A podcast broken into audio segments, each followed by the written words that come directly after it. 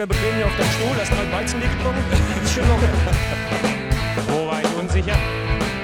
Ich antworte nicht, was ich euch sagen? Der am Wochenende ist alles bla bla bla ist das doch. Alles bla bla bla ist das. Hallihallo, ihr Lieben und herzlich willkommen zum Broadcast, dem Fußball-Podcast. Mein Name ist Lennart Bin der Sepp. und wir begrüßen euch zu Folge 25. Eine Viertelhundert, eine Viertelhundert Folge. Die Viertelhundertste Folge ist es heute. Was sagst du dazu, Sepp? Ja, also ich muss sagen, wir, wie gesagt, wir halten uns gut, wir sind gut gealtert und äh, wenn ich überlege, dass, ja, wir, wenn wir äh, weiterhin durchhalten, wirklich vielleicht irgendwann mal die 100 knacken, dann äh, wird mir ganz Angst und Bange, aber ich, ich glaube, ich halte es durch. Wie ist es bei dir? Ich bin da auch ganz fest von überzeugt. Ja, ich bin mir noch nicht so ganz sicher, ob ich, äh, ob ich mich wirklich so darüber freue. Nein, aber man muss sagen, 25 Folgen ist schon krass, oder? Es kommt mir gar nicht so viel vor. Also, ich kam mir auch gar nicht so lange vor, aber die Saison ist ja schon wieder relativ alt geworden, muss man sagen. Ja, wir haben natürlich auch einen sehr hohen Output, das muss man auch sagen. Also gab ja jetzt schon Ja. mehrere Wochen, die von zwei Folgen geprägt waren, wobei so viele gar nicht. Zwei oder Ja, drei. aber es ist schon, es ist aber schon ein Hassel. Also englische Woche ist definitiv Hassel, wenn man sonst noch andere Sachen zu tun hat. Und äh, aber es macht ja, das Wichtigste ist ja, dass es äh, uns immer noch Spaß macht.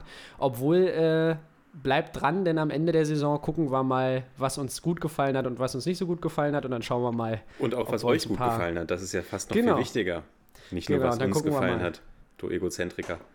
Genau, und dann gucken wir mal, was wir vielleicht besser machen können. Und ich würde aber sagen, wir, wir, wir starten gleich mal rein in den Spieltag, oder? Hast du noch was zu sagen? Weil wir haben viele Themen, die wir euch, äh, ja, garnieren werden. Anhand dieses grandiosen Spieltags. Und der Ja, war ja besonders. Dann steig doch mal ein. Ja, und der war besonders, sage ich Lennart. Warum war der besonders?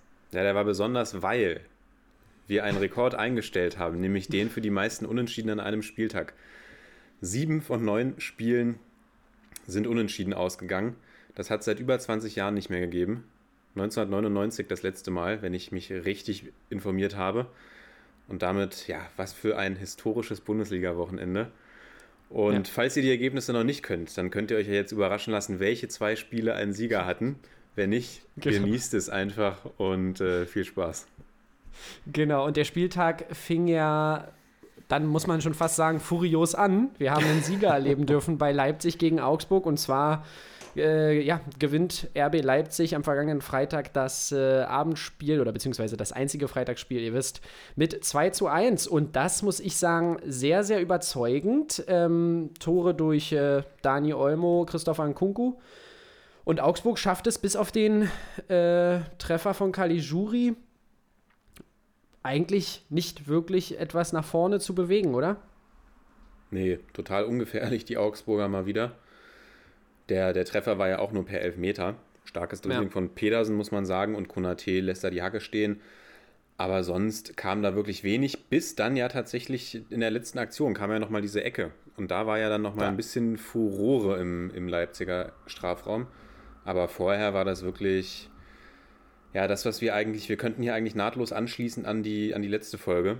Da haben wir uns ja. Ja. schon darüber ausgetauscht, was uns bei den Augsburgern so ein bisschen an offensiver Identität fehlt. Und ja, ganz anders eben die, Au- die Leipziger, die es souverän machen, absolut verdient gewinnen. Olmo auch per Elfmeter, ein Kunku nach starkem, starkem Querpass von Paulsen, der da Übersicht Ja.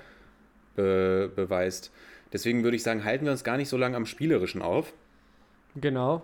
Ich Sondern hätte aber eine Frage Ja, okay. an dich. Bitte, bitte. Und zwar, was du zu dieser ganzen Elfmeter-Thematik mit dem nach vorne laufen sagst, weil äh, Gikiewicz hält ja den ersten Elfmeter von Olmo. Und ähm, man muss sagen, ich muss sagen, in der Situation, um mal kurz was vorwegzunehmen, finde ich, ist es richtig, dass es zurückgenommen wird, weil ja vorher darauf hingewiesen wurde ähm, vom Schiedsrichter. Aber insgesamt, was sagst du dazu, dass man immer mit einem Fuß auf der Linie sein muss? Wenn Was? aber Spieler wie Kunja und so weiter den Elfmeter-Anlauf phasenweise so lang verzögern, dass ich da auch manchmal schon klare Vorteile für die Spieler sehe. Jetzt Was muss ich dich mal ganz kurz fragen, hast du noch den genauen Wortlaut von Gikiewicz und Schiedsrichter, oh, ich weiß gar nicht, wer es war, und dem Schiedsrichter Zweier im, war es, im oder? Ohr? Was Zweier? Ja, es war Zweier, Tatsache. Ja. Hast du noch Ich habe es nicht mehr. Ah, ich, okay, ich war ja gut. dabei, ich stand ja daneben. Nein, aber Okay, es, okay, er, dann, es, dann werde ich, dann ja. werde ich auf die Konversation noch nicht so viel eingehen, weil äh, kleiner Spoiler, es könnte durchaus mein Kandidat für die Aktion des Spieltags sein. Ah, okay, sehr schön, sehr schön. Ja, aber ich finde es, ich finde es grundsätzlich richtig, dass es, also A, dass es in dieser Situation zurückgepfiffen wird und ich finde es auch grundsätzlich richtig, dass es diese Regel gibt, muss ich mal ehrlich sagen, weil du natürlich als Torwart einen unglaublichen Vorteil dir auch dadurch, dadurch schaffen kannst, wenn du dich vorher von der Linie bewegst und, und somit die, die Winkel verkleinerst etc. Mm, Und zum Anlauf, ja, wobei diese, diese Anläufe ja alle regelkonform sind. Wenn ein Spieler in der Schussbewegung stoppt, dann wird ja auch der Elfmeter wiederholt. Da könnte man jetzt grundsätzlich über die Regularien diskutieren, ob es sinnvoll ist oder nicht, den ja, Verzögerungen beim Anlauf zu erlauben, aber das finde ich eigentlich jetzt tatsächlich nicht, nicht verkehrt. Und bei den Torhütern finde ich es eigentlich gut, dass sie auf der Linie bleiben müssen. Was ich allerdings dazu sagen muss, ist, dass es dann auch bitte wie alles andere auch einheitlich gepfiffen wird, weil ich sehe auch sehr, sehr viele Ja. Szenen, in denen ja, der Torhüter gefühlt schon am, am 5-Meter-Raum ist und der Schütze noch nicht mal geschossen hat. Und, Ja. da, und da wird nicht zurückgepfiffen. Also jemand, der das auch sehr gerne praktiziert hat, ist Roman Birki. Schaut euch da gerne mal Highlights von alten Elfmeterschießen an. Der, Ja. der war wirklich schon fast auf Höhe, auf Höhe des Schützen, wenn er dann geschossen hat. Der ist zum Elfmeterpunkt gerannt. Also ich, ich übertreibe ein bisschen, ihr merkt Ja. schon. Aber, aber Ja. dann, dann bitte eben auch das einheitlich überprüfen. Ja, und da gebe ich dir schon recht. Ich habe dann auch mal so ein bisschen äh, mir ein paar vergangene Elfmeter angeguckt, unter anderem auch den gehaltenen Elfmeter von Jahrstein gegen Lewandowski und dann mal nochmal explizit darauf geachtet. Und da ist mir aufgefallen, dass sich aber tatsächlich viele Torhüter daran auch wirklich halten. Ja, mittlerweile und, auf jeden äh, Fall. Und Gigiewicz geht ja dann beim zweiten Versuch auch nochmal einen Schritt nach vorne. Also im Endeffekt alles in Ordnung. Finde ich auch richtig, dass er wiederholt wurde. Ich wollte nur mal deine Meinung dazu erfahren. Ja, und dann würde ich sagen, gehen wir weiter, weil über Regeln brauchen wir nicht diskutieren. Ich glaube, darüber wurde schon in anderen Medien mehr als genug geredet in den letzten Tagen, Wochen. Ja, und dann lass uns zu zwei, zwei weiteren Themen bezüglich der Leipziger kommen. Eins natürlich ganz heiß diskutiert in der Halbzeitpause des Spiels schon. Denn in der Halbzeitpause, wie es sich gehört, ist der Wechsel von Upamecano an die Öffentlichkeit geraten zu den Bayern, auch wie es sich für die Bayern gehört, in einem Interview Ja. mit der Bild von Hasan Salihamidzic oder in einem Statement über die Bild. Anders Und- wird das nicht kommuniziert. Und die, die Leipziger waren dann doch schon recht perplex. Auch die Spieler haben ja dann zumindest, also ja, man weiß natürlich nie, wie, wie es ist. Ich kann mir auch gut vorstellen, dass Upamecano das Team vielleicht intern schon informiert hat. Aber die Spieler Ja. waren ja auch nach dem Abpfiff alle, alle überrascht, als sie davon erfahren haben. Und ja, da muss ich sagen, würde ich mir von den Bayern mal eine andere Art und Weise der Kommunikation wünschen tatsächlich. Die Frage ist jetzt, wollen wir über Upamecano jetzt sprechen oder wollen wir beim großen Bayern-Teil über Upamecano sprechen? Ja, lass uns beim äh, all, also lass uns bei dem Teil dazu zurückkommen, der jede Folge um die Bayern geht. Also wir haben ja mal einen sehr langen Bayern-Teil und ich denke, dann, dann sprechen wir da darüber. Ähm, aber das tatsächlich, diese Kommunikation kann man definitiv in Frage stellen, aber dazu vielleicht später mehr. Ähm, was sagst du denn? Ich kann mich erinnern, ich habe, glaube ich, im Oktober oder November hier im Podcast gesagt, dass ich äh, für die Roten Bullen eine Chance gegen Liverpool sehe. Und ich kann mich noch erinnern, da hast du zu mir gesagt, äh, naja, warten wir mal noch ab, ist ja noch Zeit. Und zwischenzeitlich hatte Liverpool dann auch das äh, von dir, von Lennart, äh, prophezeite hoch, aber jetzt sind sie so, ja, ganz schön angenockt, muss man sagen. Große Probleme in der Defensive, nach wie vor durch Verletzungen. Was glaubst du, was geht heute noch für die Roten Bullen gegen Liverpool? Ja, ich sag mal, wann, wenn nicht jetzt Liverpool schlagen, die ja wirklich deutlich angenockt sind. Auch Osan Kabak, können wir ja erzählen, hat sich am Wochenende gut eingefügt und gleich mal äh, unser, unser Edelhörer Jakob, Grüße gehen raus, hat mir geschrieben, du kriegst den Jungen aus Schalke, aber Schalke nicht aus dem Jungen. Mm, hat gleich mal die Defensive stabilisiert bei der Liverpooler Niederlage. Ja, also ich rechne den Leipzigern schon, schon Chancen aus, auch gerade weil mich ihre Souveränität und Konstanz in der Saison beeindruckt. Was ich mich jetzt allerdings tatsächlich ein bisschen frage, ist, fehlt da vielleicht A, ein bisschen die internationale Erfahrung und B, fehlt da ein Stürmer von Weltklasseformat, weil das ist ja wirklich das, was den Leipzigern diese Saison fehlt. Das können sie in der Bundesliga gut kompensieren. Aber ist die Frage, ob du gegen Mannschaften wie Liverpool einen, einen brauchst, der dir da auch wirklich verlässlich die Tore schließen kann, wie es Werner ja die letzten Jahre getan hat und wie man es sich ja auch von Ja. Sirlot beispielsweise oder auch Wang möglicherweise erwartet hat. Und das wird, denke ich mal, ganz interessant zu sehen, wie die Leipziger spielen und eben, ja, wie sie zu Chancen kommen, wer, wer da dafür zuständig ist, in vorderster Front irgendwie die Tore zu schießen. Und bei Liverpool sage ich mal, klar, die sind, die sind jetzt äh, in, in einem Loch, in einem Leistungstief gerade, aber wenn ich mir die Namen da anschaue, und klar, da sind auch viele Verletzte, aber alleine Salah, Firmino und Mané sind vorne Ja. gut genug, um ein Spiel alleine zu entscheiden. Ja, und ich glaube, dass die, ich glaube, dass bei den Leipzigern natürlich einerseits auch die, die große Stärke daran liegt, dass sie diesen Verlust von einem wirklichen Top-Stürmer durch die ja, starke allgemeine Qualität oder durch die Ausgeglichenheit ähm, oder durch die Qualität als Team ausgeglichen haben. Aber ich bin ganz, ganz gespannt auf dieses Spiel. Ja, und ich glaube tatsächlich, dass für, für die Roten Bullen was geht ähm, gegen Liverpool. Und äh, gerade durch diese geschwächte Defensive, da ist, da ist die Frage, wie gut sie sie abkochen können. Aber um mal vielleicht noch kurz was zum, zum Spiel zu sagen, ich würde sagen, dann gehen wir auch weiter, weil sonst äh, sprechen wir dann nachher immer noch. Äh, ich finde immer wieder verblüffend, wie bei den Leipzigern beispielsweise dann Angelino vor Olmo phasenweise steht und so weiter im Spiel. Das ist schon echt, glaube ich, ganz schön belastend für den Gegner, das immer abzuschätzen, wie genau dort agiert wird. Und großes Lob an Nagelsmann an dieser Stelle. Ja, sie zeichnen sich natürlich wirklich durch eine unglaubliche Variabilität aus. Und ja, wie, wie ich gesagt habe, wann, wenn nicht jetzt? Die Liverpool-Verteidigung ist auch deutlich geschwächt auf jeden Fall, wenn man sich anguckt, dass Henderson da zum Teil in der Innenverteidigung Ja. agieren muss. Und das wird für die Leipziger auf jeden Fall ein absoluter äh, Test und Gradmesser sein, ob man sich, also man hat sich in der Bundesliga etabliert, in der Spitzengruppe, ob man sich eben auch jetzt schon in Europa möglicherweise etablieren kann. Ja, gespielt wird ja heute Abend in Budapest, wo ich mich manchmal frage, ob das äh, mein, noch mein Sport ist. Aber ich glaube, da kann man eigentlich mal eine Sonderfolge fast zu machen zu dem Thema, äh, was der Fußball eigentlich für ein gigantisches, äh, verrücktes Geschäft geworden ist mittlerweile. Aber jetzt ja schon seit Jahren. Gut, aber machen wir da einen Haken dran erstmal. Und Machen wir einen äh, Haken dran, ja. gehen wir zu, ja, zu einem Spiel, wo ich mir nur aufgeschrieben habe, no words needed. Bremen gegen SCF, gegen den SC Freiburg. Und ja, da will ich jetzt gar nicht lange um den heißen Brei drumherum reden. Es war absolut kein Highlight.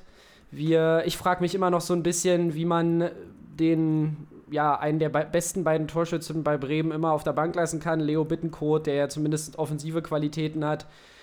Ähm, er ist, hat vier Saisontore, glaube ich, genauso viele wie äh, Niklas Füllkrug, der ja aber verletzt ist, sitzt immer noch auf der Bank, immer wieder. Bremen offensiv einfach zu harmlos. Aber ich glaube, man weiß bei den Bremern so ein bisschen, woran man ist und deshalb, ähm, ja, glaube ich, muss man den Bremern nicht wirklich einen Vorwurf machen. Und gegen formstarke Freiburger ja weiterhin ist es doch ein ordentliches Ergebnis für Bremen. Und ja, wir haben vier Schüsse aufs Tor von den Bremern gesehen, zwei von den Freiburgern. Und ich glaube, mehr brauchen wir da erstmal, brauche ich erstmal nichts dazu zu sagen, nicht dazu zu sagen. Was hast du denn für Gedanken dazu? Richtig, denn ich habe noch eine ganze Menge dazu zu sagen. Eieiei. Nein, tatsächlich nicht. Mm, Also, was mir nur aufgefallen ist, viele zweite Bälle für die Freiburger. Also, es waren so viele Halbchancen, die irgendwie daraus entstanden sind, dass eben die zweiten Bälle nach einem Kopfballduell etc. bei den Freiburgern gelandet sind. Die schließen dann ab. Gab eine ganz gute Chance, da war Petersen sehr überrascht und auch für die Bremer gab es ja eine Riesenchance für Velkovic, die Müller stark pariert. Wird im Grunde genommen nur angeschossen, aber trotzdem brauchst du eben auch, auch da sein Ja. oder musst du da sein. Musst du da sein? Und ja, beide Mannschaften, also die Bremer wissen, was sie haben auf jeden Fall. Das, das merkt man auch jedes Mal, wenn man die Interviews sieht.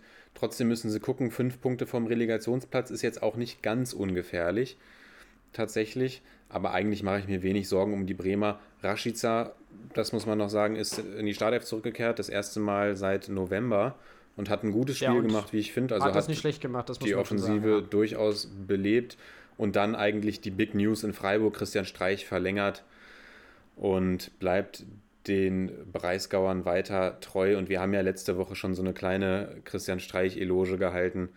Und Genau. da hört einfach, hört einfach nochmal in die Folge von der letzten Woche rein, wenn euch Genau. unsere Meinung zu Christian Streich interessiert ein Mann, der auf jeden Fall genau richtig ist, da wo er ist und eine absolute Bereicherung für die Bundesliga. Fassen wir es kurz und gehen zum nächsten Spiel, Sepp.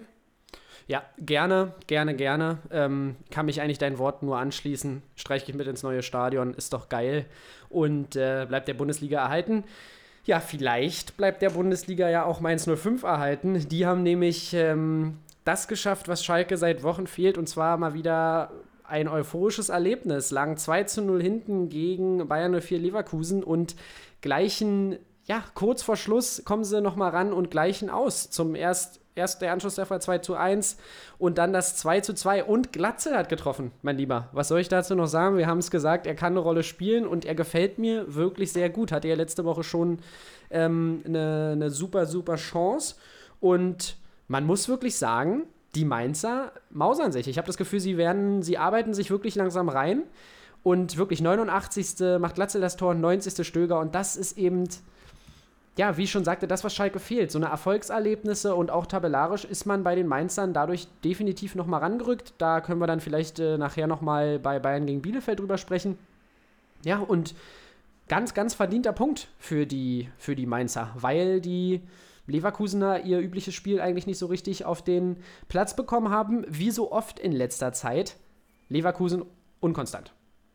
Ja, und jetzt kommt das, jetzt sage ich was, was ich selbst fast nicht glauben kann. Mainz war die bessere Mannschaft. Also ja. Mainz hat wirklich besser gespielt als Leverkusen, hatte mehr Chancen. Klar haben sie äh, Diaby an vielen Stellen nicht in den Griff bekommen, aber da scheitern auch andere Defensiven dran. Aber einfach, wenn man sich wirklich anschaut, A, was für Chancen die Mainzer hatten und B, ja. du kassierst in der, weiß nicht, 82. Minute ist es, glaube ich, das 2 zu 0, 84. Minute. Das fiel äh, ja, stimmt, 2 das auch noch so spät, ja. Durch Patrick Schick und hast dann noch die Moral, dich, dich aufzuraffen. Das Tor von Glatzel übrigens echt super. Also der Assist von Niakate, der ist ein ja. Innenverteidiger. Und ja, Niakate sowieso, stimmt. Spielt Starkes da wirklich Spiel ein, ja. ein Assist im Stile von Xavi. Und Glatzel äh, netzt da schön ein gegen Lomb, muss man auch sagen. Radetzky musste ja ver verletzt Stimmt, raus ja. bei den Leverkusenern. Und dann eben noch dieser Ausgleich in der Nachspielzeit. Und du sagst es, die großen Unterschiede zwischen Mainz und Schalke sind auf jeden Fall Erfolgserlebnisse in letzter Zeit. Die Mentalität innerhalb des Teams stimmt. Und was ich auch sagen muss, die Neuzugänge, die sie im Winter geholt haben, die machen alle einen guten Job bis jetzt. Also Da Costa belebt da absolut die rechte Seite. Glatzel ja, hatte, hatte mehrere torgefährliche Szenen. Dominik Kor, äh, auch ein starker Impulsgeber im, im, im Mittelfeld. Ja, und auf Schalke wartet man immer noch darauf, dass Klaas-Jan Huntelers Wadenzerrung ja. Äh, vorbei ist. ja. Und, und guck dir das an, da ist Adam Schorley spielt wieder bei den Mainzern beispielsweise. Ein Typ, der degradiert wurde, etc. Der ist wieder da. Auch Unisivo wirkt viel aktiver vorne. Also ich würde es den Mainzern echt wünschen, dass sie sich dafür belohnen, für, für diesen Aufwärtstrend, den sie gerade zeigen. Jetzt wollen wir sie auch nicht in den Himmel loben, müssen wir auch immer ja. vorsichtig mit sein. Aber was ich da gegen Leverkusen gesehen habe, das fand ich schon echt beeindruckend, wenn man sich anschaut, wo die Mainzer gerade stehen und wie sie auch die letzten Wochen eigentlich oder wie sie, wie sie performt haben in dieser Saison. Ja, gegen schwere Gegner in den letzten Wochen, muss man auch sagen. Und sie äh, in dieser Phase, wo man eigentlich, ich habe sicherlich auch hier im Podcast gesagt, kann ich mir äh, vorstellen, als ich den Spielplan gesehen habe, schauen wir auch nochmal zurück, seit Neujahr Bayern, Frankfurt, Dortmund, Wolfsburg, Leipzig, Stuttgart, Union, Leverkusen. Hört ihr das mal an und sie haben, und wir sprechen trotzdem von einem Aufwärtstrend für die Mainzer. Das hätte ich so nicht kommen sehen. Und deshalb glaube ich, dass sie weiterhin auch eine Chance haben, gerade weil das Bielefelder Programm in den kommenden Wochen nicht so einfach wird. Und ganz, ganz großer Respekt, wie du schon sagst, so Mentalitätsspieler, besonders Da Costa, der da ackert wie ein Irrer auf Außen. Und ich glaube, dass er damit auch ja, nochmal ein Zeichen setzt für die Mannschaft. Niakite auch stellvertretend für die Entwicklung gerade bei den Mainzern, der lange glücklos agiert hat. Jetzt äh, ist er in jedem Spiel ein absoluter Aktivposten, defensiv wie offensiv. Ähm, ja, tolle Entwicklung bei den Mainzern und damit wäre ich eigentlich durch mit dem Spiel. Ja, Leverkusen verpasst, verpasst wieder mal einen Sprung. Das sagen wir vielleicht noch, hätten ja mit dem Sieg.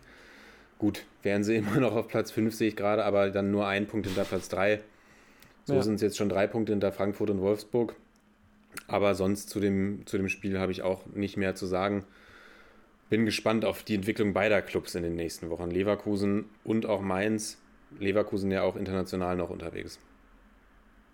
Und da bin ich auch, äh, wie, du, wie du auch, sehr gespannt, ähm, weil ich auch, ja, Leverkusen, wie gesagt, sehr, sehr schade, weil sie ja auch ähm, zwischenzeitlich sehr, sehr stark gewirkt haben und gefestigt, aber das ist jetzt wieder definitiv abhandengekommen. Gehen wir weiter. Ja, zu Stuttgart gegen Hertha BSC und da haben wir Überraschung ein Unentschieden. Und Lennart, ähm, fassen wir das Spiel kurz zusammen. Wir haben mal wieder äh, ein Tor von Kalajdzic gesehen. Ähm, Sascha, wie ich jetzt tatsächlich äh, schon des Öfteren gehört habe, ich habe jetzt nochmal drauf geachtet. Und ähm, ja, Stuttgart mal ganz grob zusammengefasst in der ersten Halbzeit zu fahrlässig. Hertha ganz, ganz schwach in der ersten Halbzeit wieder. Da dachte ich schon, oh Backe. Ich hatte ja getippt, dass Stuttgart sich durchsetzt. Du hast gesagt, Hertha setzt sich durch, am Ende unentschieden. Haben wir beide wieder mal mit unserer Expertise geglänzt. Ja, weil ihr hört das Unentschieden. Luca Netz gleicht wir in der sind, wir 82. sind sogenannte Experten. Ja, sogenannte Experten. Ich glaube, das wird sich heute so ein bisschen durch die Folge ziehen, habe ich hier das Gefühl. Ja, und der Assist aber von, von Kedira. Und ähm, man muss ehrlich sein, Sami hat seinen Job stark gemacht. Ich muss sagen, er hat in der zweiten Halbzeit definitiv nochmal Wind reingebracht, hat äh, dann den entscheidenden Assist und ich glaube, dass der genau so gewollt war. Kalajdzic sprach danach vom Kacktor. Fand ich, aber da habe ich schon größere Kacktore diese Saison gesehen. Also Glück muss man sich auch ein bisschen erzwingen. Ja, und ich glaube, dass äh, Kedira definitiv eine, eine gute Rolle spielen kann in den nächsten Wochen für Hertha, aber trotzdem Hertha äh, ein Punkt aus den letzten fünf Spielen darf man nicht äh, vergessen. Natürlich mit Trainerwechsel, aber ich glaube, wenn das Spiel verloren gegangen wäre, hätte man sich fragen müssen, ob Dardai denn wirklich ähm, jetzt eingeschlagen ist als Trainerwechsel oder nicht. Ja, und das wären erstmal meine Worte dazu. Hertha zweite Halbzeit besser dann geworden, besser reingekommen, aber sonst jetzt auch nichts, was mich von äh, den Socken gehauen hat bei der Hertha. Ja, tatsächlich hatte ich mir auch ein besseres Spiel von Hertha erwartet, weil Stuttgart ja auch so ein bisschen im Abwärtstrend sich befunden Ja. hat, auch gerade was das Spielerische so anging, fand ich die letzten Wochen. Und ja, die haben in der ersten Halbzeit ja wirklich losgelegt wie die Feuerwehr, hatten ja wirklich riesen Chancen. Und ja, wie du sagst, Hertha extrem schwach, können froh sein, dass das Spiel nicht vor der Pause schon gefühlt entschieden ist. Und dann kommen sie eben ein bisschen besser rein, haben auch Chancen. Ähm, hab noch vor Augen die Rettungsaktion von Waldemar Anton, die auch echt super war, Ja, nachdem die war, die war wirklich stark. wirklich, wie er da zurücksprintet und quasi auf der Linie per Kopf klärt. ja, noch den Kopf reinhält. Und ja, ein Lukanetz gleicht aus, ist der jüngste Hertha-Torschütze in der Bundesliga, löst Kevin Prinz Boateng damit ab. Und der Assist, du hast es gesagt, kommt von, kommt von Sami Khedira gegen seinen Ex- Ex-Verein oder gegen Das war seinen. natürlich Genau, auch- das ist natürlich, äh, das kannst du nicht besser schreiben, dieses Drehbuch, würde ich sagen. Ja. Ja, aber halt ein 1 zu 1, was den Stuttgartern relativ egal sein dürfte, weil sie auch so im Niemandsland der Tabelle rumdümpeln, den Herthanern halt überhaupt nicht weiterhilft Nee, gar nicht. und sind jetzt punktgleich mit Bielefeld. Und Bielefeld hat ein Spiel weniger. Ja, genau, da, wie gesagt, lass uns vielleicht dann zum Abschluss, das passt ja mit den Bayern ähm, gegen die Bielefelder, dann nochmal so über die tabellarische Konstellation sprechen. Aber Hertha, es, es bleibt beim gleichen Bild, brauchen wir gar nicht lange breit treten. Man, man hat auch mal gute Phasen in dem Spiel, aber es ist insgesamt einfach zu wenig. Und zu Stuttgart, hast du schon gesagt, das gehört zur Realität, dass Stuttgart auch äh, nur vier Punkte aus den letzten fünf Spielen geholt hat. Was natürlich immer noch für ein Aufstiegsteam in Ordnung ist. Aber ich glaube, man hadert so ein bisschen, weil man ja oft offensiv sehr ansprechende Leistung zeigt, aber dann vorne die Dinger nicht macht. Und wie sagt man immer so schön, dann kriegst du sie hinten, ja. Das ist ja hier der, der, die größte Weisheit äh, seit Beginn des Fußballs. Aber ja, Stuttgart sollte weiterhin versuchen, eine gute Saison zu spielen und sich das nicht kaputt machen lassen, weil die Ansätze sind fantastisch bei Stuttgart. Und Hertha bleibt so ein bisschen unser Sorgenkind. Ich hoffe ja, dass sie den, den, den Run langsam nochmal schaffen, aber Und bei Stuttgart vor allem ausblenden, was da innerhalb des Clubs und in der Vorstandsetage passiert. Ja, mit diesem Thema habe ich mich ehrlich gesagt, also klar, ich habe es auf dem Schirm, aber so ganz, äh, was da gerade die Problematik ist oder wer sich da gerade mit wem auseinandersetzt, ähm, habe ich jetzt immer gar nicht so sehr verfolgt, um ehrlich zu sein. Aber wie du schon sagst, trotzdem, es ist nicht gut, weil Stuttgart hat sich gemausert. Die waren ja schon häufiger so ein bisschen chaotisch in den vergangenen Jahren, aber sie waren jetzt sportlich auf einem sehr guten Weg. Man wirkte geschlossen und äh, bringt sich da den Ärger selbst in den, selbst ins Haus, muss man tatsächlich sagen. Aber vielleicht, ja. Ja, und da kann man, ja, also gab ja auch, mussten ja Köpfe rollen in der Führungsetage der Stuttgarter auch. War ja die letzten Wochen immer wieder zu hören, auch zwischen Hitzelsberger und Vogt und Datenaffäre etc. Und klar hat das nichts direkt mit der Mannschaft zu tun, aber die Frage ist ja wirklich immer, wie sehr du das auch von dir, von dir wegweisen kannst als Team. Und ja, da können wir, glaube ich, äh, froh sein, oder was heißt, wir können froh sein, aber die Stuttgarter können, glaube ich, froh sein, dass sie da wirklich in der Hinrunde schon gute Vorarbeit geliefert haben, dass sie sich jetzt auch mal so ein kleines Päuschen, sage ich mal, erlauben können. Das wären jetzt meine Worte zum Spiel. Hast du noch was zu sagen oder wollen wir weitergehen? Nee, lass uns äh, weitergehen. Ich würde sagen, wir haben ja ein spannendes Spiel als nächstes auf der, auf der Liste, oder?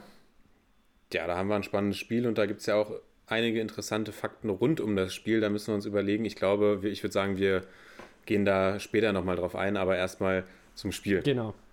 Gehen wir erstmal zum Spiel und sprechen wir, wir sprechen nämlich über den BVB, die ja gegen Hoffenheimer gespielt haben. Und ihr wisst, Hoffenheim ist immer ein ganz, ganz sensibles Thema für Dortmund. Und ähm, ja, als ich die Ausstellung gesehen habe, war ich erstmal überrascht. Kramaric, was hat er nochmal gehabt? Sprunggelenksverletzung. Ja, es war wieder mal das Wochenende der, ja, der überraschenden Verletzungen von, äh, von Kickbase-Hoffnungen von uns beiden. Aber bleiben wir bei, beim äh, realen Platz. Ja, und die Hoffenheimer waren für mich, ehrlich gesagt, die also die Mannschaft, die auch einfach irgendwie insgesamt ein bisschen stabiler gewirkt hat. Wir, wir haben zwar die Führung durch die Dortmunder dann äh, serviert bekommen, dann hat äh, Hoffenheim ausgeglichen, geht in Führung und ähm, Dortmund gleicht dann aber in meinen Augen tatsächlich, ja, also mich hat es zu dem Zeitpunkt dann doch ein bisschen überrascht, weil ich finde, die Hoffenheimer hätten sich tatsächlich sogar drei Punkte arbeiten können in Dortmund, weil Dortmund wieder mal schwach war. Julian Brandt war überhaupt nicht eingebunden ins Spiel ja, ich muss tatsächlich sagen, Emre Can gefällt mir immer noch so ein bisschen als Lichtblick, aber sonst läuft da aktuell nicht viel zusammen. Hits auch wieder nicht äh, gerade fantastisch in meinen Augen. Ja, und im Endeffekt äh, kriegen die Hoffenheimer dann durch eine dumme Aktion, wo Dabur verletzt am Boden liegt, ähm, kriegen sie den Ausgleich, weil sie nicht ins, ins Ausspielen. Ja. Verlieren den Ball, Dortmund macht das Tor in Überzahl und Hoffenheim flippt aus. War auf jeden Fall äh, auch ein Kandidat für später. Aber genau, in meinen Augen ich weiß nicht, kann man sagen, glückliches 2-2 für Dortmund oder lehne ich mich da zu weit aus dem Fenster? Was sagst du? Mm, also ich muss sagen, beide Teams hatten schon ihre Chancen. Die Hoffenheimer allerdings, ja, kann man sagen, etwas mehr oder auch die besseren, wie ich finde. Auf der anderen Seite erzielt Haaland auch ein Abseitstor. Das und Elfmeter hätte es auch geben müssen, habe ich gerade noch im Kopf. Ne? Elfmeter und im Anschluss daran fällt das, im Anschluss daran fällt dann eben ja auch das 2 zu 1 für die Hoffenheimer. Mm, also da gab es ja schon auch die ein oder andere Entscheidung gegen die Dortmunder. Aber was man sagen muss, die Dortmunder kriegen ihre Schwächen vor allem in der Defensive komplett aufgezeigt von den Hoffenheimern. Gerade Bebu, der Chancen für drei Spiele hat gefühlt, gerade in der Anfangsphase. Übersch also überläuft da die Dortmunder Defensive, gerade auch Mats Hummels in schöner Regelmäßigkeit. Also da sind wirklich die Tempodefizite eindeutig, wenn, wenn es eine Mannschaft gibt, die das ausnutzen kann. Auf der Gegenseite haben auch die Dortmunder es häufiger geschafft, durch schöne Bälle die Defensive der Hoffenheimer zu überspielen. Ja, und dann, also in, den, in dem Team einfach allgemein, dann das, das, ähm, das Tor von Bebu dann auch, was Hitz da macht, dann da faustet er ihn an. Also da stimmt es gefühlt in allen äh, Mannschaftsteilen nicht so wirklich. Und ich glaube tatsächlich, wenn es da, wenn da statt Dabur, meinetwegen, auch wenn er ein, ein Tor macht, wenn da dann Andrej Kramaric spielt und Bebu noch mal mehr mit Bällen füttern kann oder noch mehr Lücken in die Defensive der Dortmunder reißt, dann geht das möglicherweise auch anders aus.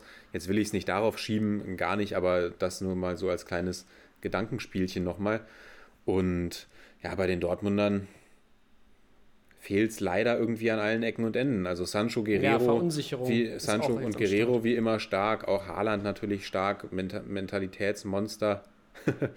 und übrigens da kleine, kleiner Exkurs zum God Next Podcast von Dre Vogt. Auch da äh, große, große Empfehlung von uns, der mal, da mal reinzuhören.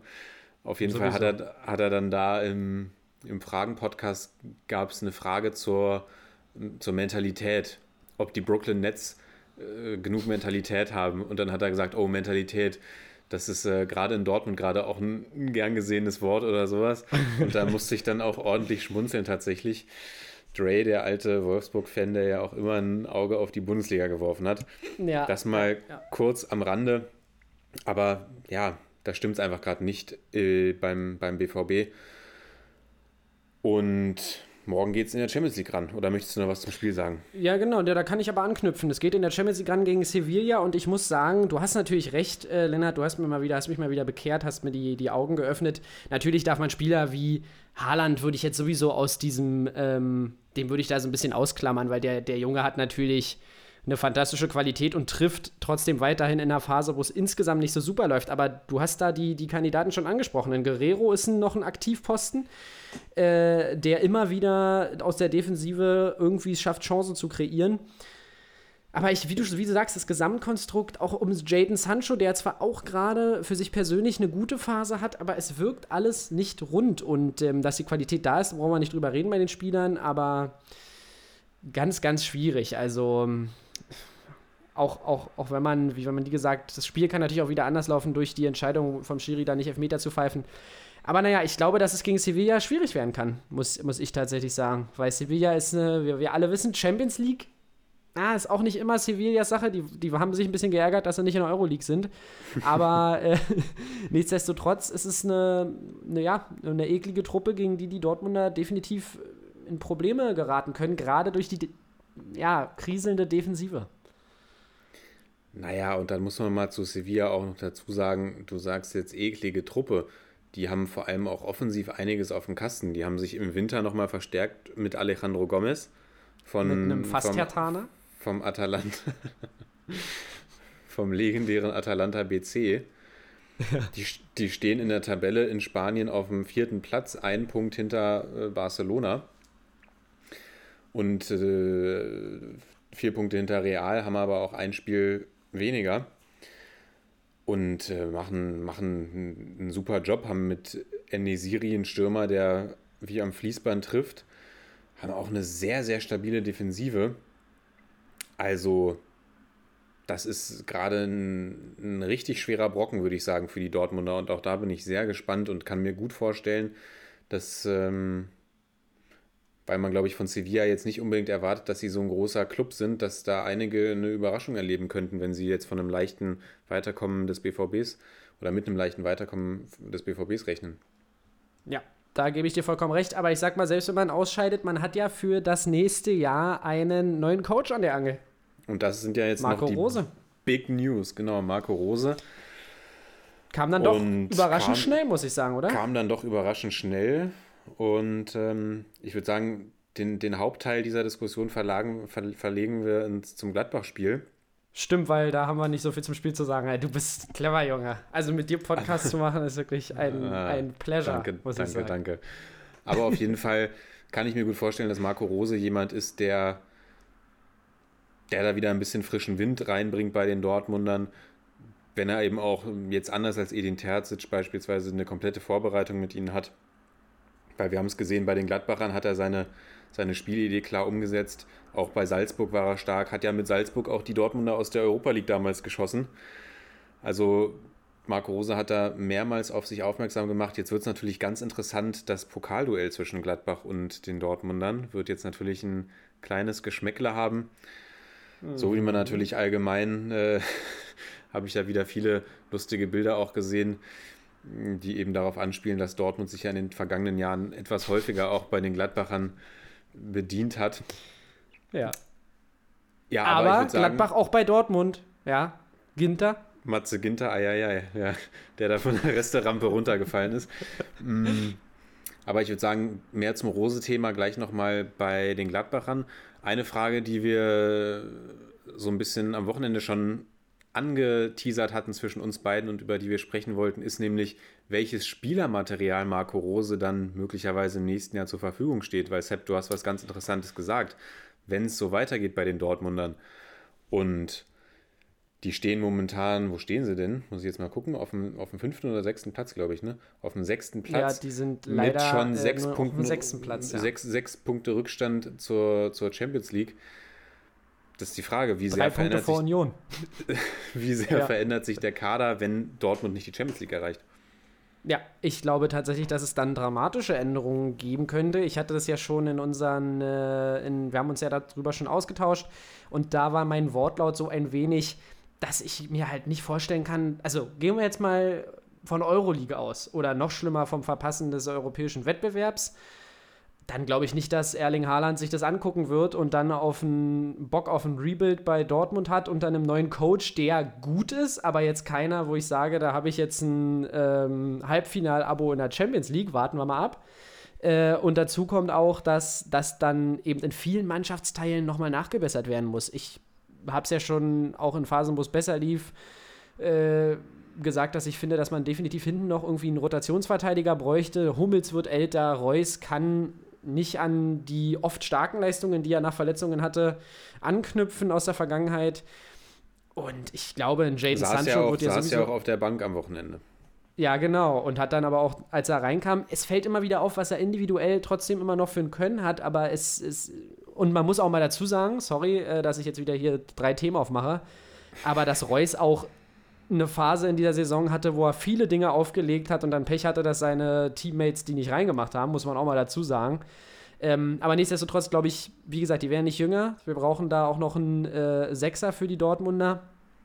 In meinen Augen Witze, schwierige Verletzungen. Der wird auch nicht zurückkommen wie ein äh, Weltklasse-Spieler äh, Jude Bellingham aus der zweiten englischen Liga. Nein, nein, also das, da sehe ich ganz viel Umbruch bei den Dortmundern und bin ganz gespannt, ob ein Haaland da nochmal bereit ist, äh, mitzugehen. Oder ob, ob da nicht doch England lockt, wie bei Jaden Sancho.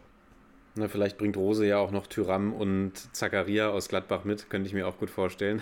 Ey, das stell mal vor, wenn die jetzt, wenn auch noch Dortmund dann andere Spieler weg, äh, weglockt. Aber ich Ach, glaube und sag mal, Jonas, Jonas Hofmann, ist der auch direkt von Dortmund zu Gladbach gewechselt? Fällt mir gerade auf. Eieiei, Mensch. Also hört, hört mir auf, hier die Dortmunder kaputt zu kaufen, Gladbach, ja? Meine Güte, ey, es geht einfach nicht. Ja, also bei Haaland bin ich tatsächlich ein bisschen anderer Meinung. Ich glaube, Haaland, ja, auf der einen Seite hat er jetzt eben schon dieses Weltklasse-Format, sodass ich mir nicht vorstellen kann, dass er, dass er noch bleibt. Auf der anderen Seite ist er auch noch nicht so lange da. Und ich kann mir schon vorstellen, dass er bleibt. Also bei Haaland bin ich ein bisschen zwiegespalten. Bei wem man von einem Abgang ausgehen kann, ist natürlich Jaden Sancho. Und ich glaube, damit wird auch fest geplant.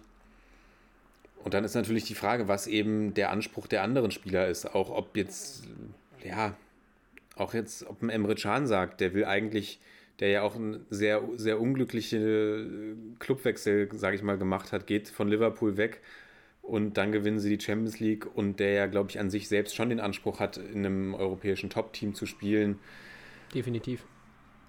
Das ist dann die Frage eben, was, was jeder Spieler auch für sich selbst entscheidet, welche Perspektive da sicherlich auch Marco Rose aufzeigen kann. Also Dortmund vielleicht so ein bisschen am Scheideweg, gerade jetzt auch mit Blick darauf, wenn, wenn jetzt die Saison nicht noch der Weg in die Champions League führt, wird sehr interessant werden, wird sehr interessant werden. Und ich meine, alleine Sancho, wenn der in Form ist, dann ist der ein riesiger Unterschiedsspieler und man sieht es die letzten Wochen, wie, wie Ja, großartig für ihn er persönlich performt. ist es gerade eine ne gute Phase, muss man schon sagen. Also Naja, aber st stell dir mal vor, ja. der bricht den Dortmundern weg. Der ist ja noch einer der wenigen Lichtblicke momentan. Ja. Also es wird spannend, auch bei Haaland. Ich verstehe genau, was du meinst. Auf der anderen Seite wirkt er auf mich nicht so, als würde er jetzt sofort weg sein. Ja, spannend. Also wirklich äh, spannend, was da, was da die, die Personalsituation dann noch zu bieten hat. Definitiv. Ich glaube auch, äh, dass das eine ganz, ganz spannende Zeit für die Dortmunder in der nächsten Transferperiode wird. Und man Auch zahlt Torwart, ja auch eine. auch torwarttechnisch, ne? Tor, genau, das ist auch eine Position, wo man ja angeblich sucht. Und äh, 5 Millionen zahlt man für Rose. 5 Glaub Millionen ich. zahlt man für Rose. Das ja. ist auch äh, nicht schlecht. Und äh, Dortmund hat ja schon öfter mal für, für Coaches ein bisschen was auf den Tisch gelegt. Also da wäre es dann schön, wenn man da mal eine langfristige Lösung in Marco Rose findet, der ja im Übrigen Ossi ist. Möchte ich nur mal sagen. Und damit würde ich sagen, bleiben wir im Osten. Geil, Und, geile äh, Überleitung. und äh, gehen zum, äh, ja, zum glorreichen FCU, äh, ja, der in der Försterei gegen Schalke 04 definitiv drei Punkte hätte mitnehmen können. In aber allgemein gesagt einem Spiel, das jetzt nicht gerade hochklassig war, von Defensivarbeit geprägt war. Nichtsdestotrotz, Taiwo Avoni mit äh, guten Chancen für die Unioner, die er aber mal wieder nicht macht. Da muss man ihm tatsächlich äh, mal so ein bisschen in die, ja, muss man ihm mal ein bisschen kritisieren, dass er seine Chancen häufig fahrlässig verlegt. Er gefällt mir aber in vielen anderen Phasen, ähm, was manche Dribblings angeht und so weiter, recht gut. Aber so richtig, so richtig seine, obwohl ich glaube, seine Rolle hat er schon gefunden, aber ich, ich kann ihn persönlich noch nicht so richtig einordnen. Also er ist jetzt nicht als überragender Scorer in Erscheinung getreten, auch wenn fünf Tore und ich glaube zwei Assists äh, nicht schlecht sind.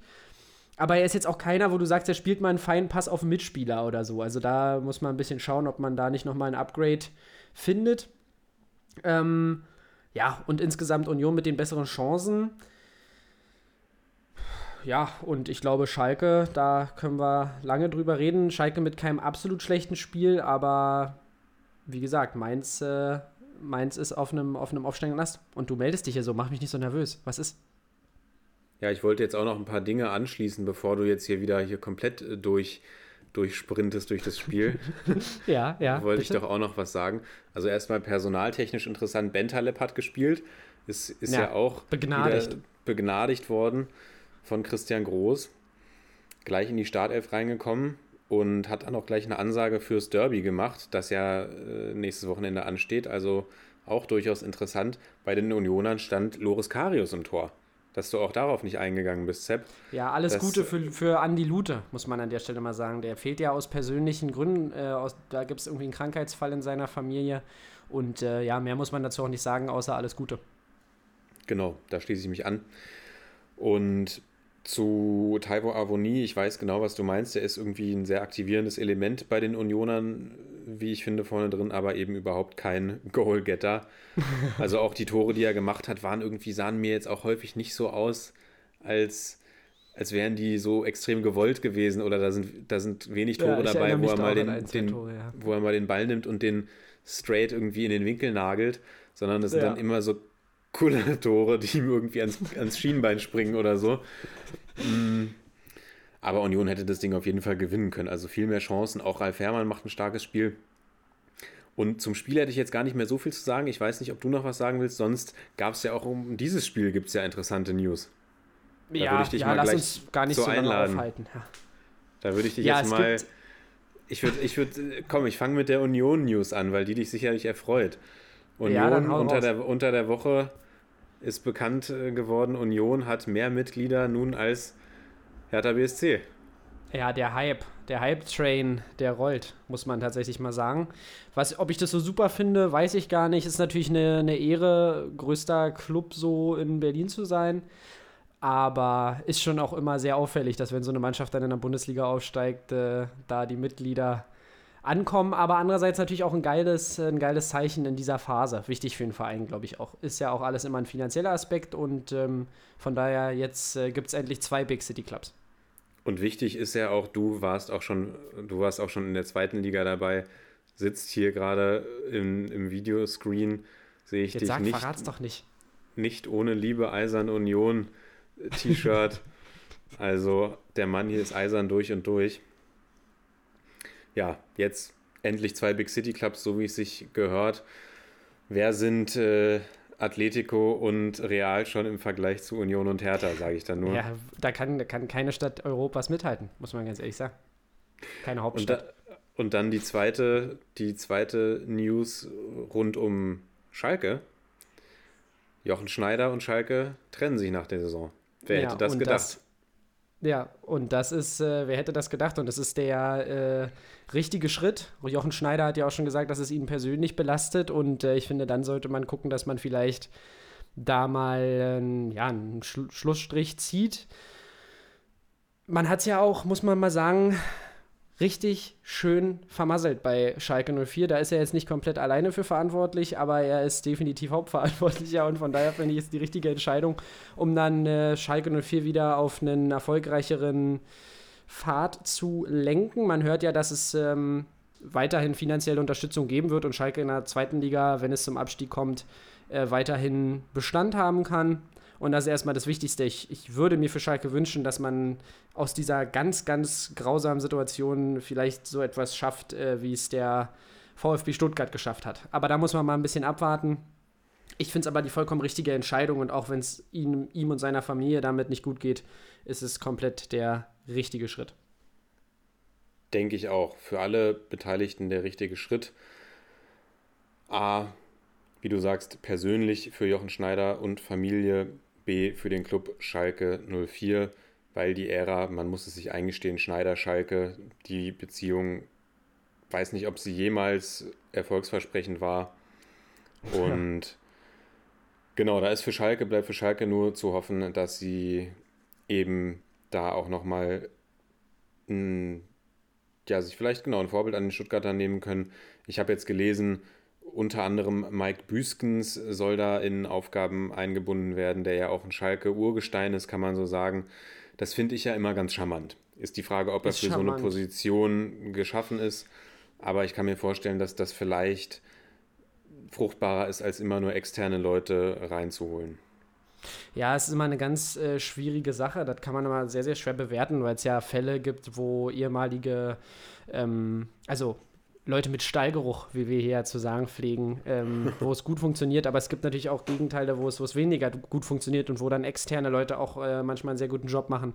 Aber ja, Schalke muss man halt, glaube ich, einfach auch so ein bisschen verstehen und deshalb ist es vielleicht erstmal gar nicht so ein schlechter Schritt, aber man muss in der zweiten Liga auch verdammt aufpassen, weil man da natürlich häufig unterschätzt, wie gut die Mannschaften da tatsächlich sind und wie ausgeglichen. Klingt erstmal immer so ein bisschen komisch, wenn man auch dann manchmal so liest, was für Mannschaften um den Aufstieg mitspielen, muss man im ersten Moment, manchmal, ersten Moment manchmal so ein bisschen grinsen.